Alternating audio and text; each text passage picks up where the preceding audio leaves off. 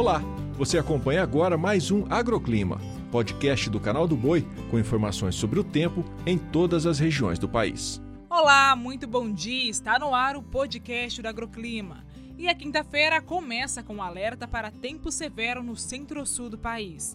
A condição se deve pela formação de um ciclone extratropical, que nos próximos dias dará origem a uma nova frente fria. Inclusive, o mês de agosto se despede com chance para temporais e chuva volumosa no Mato Grosso do Sul.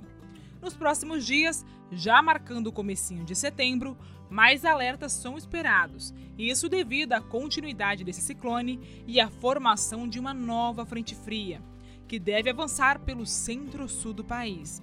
Na sexta-feira, o sistema já provoca muita chuva no Rio Grande do Sul. No final de semana, as instabilidades avançam para Santa Catarina, Paraná, São Paulo e Mato Grosso do Sul outra vez. Até a metade da semana que vem, o sistema ainda será capaz de gerar tempo severo em Minas Gerais e no estado do Mato Grosso.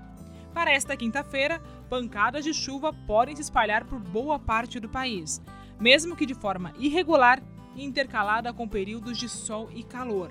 Além do Mato Grosso do Sul, áreas como o sul da Bahia, norte de Minas e o norte de Goiás também podem registrar volumes significativos, só que de maneira pontual.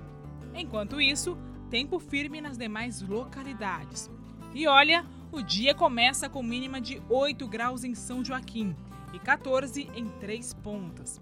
No período da tarde, máxima de 26 graus em Joaçaba, 29 em Colatina, 34 em Brumado e também em Taraquá e até 36 graus em Tangará da Serra.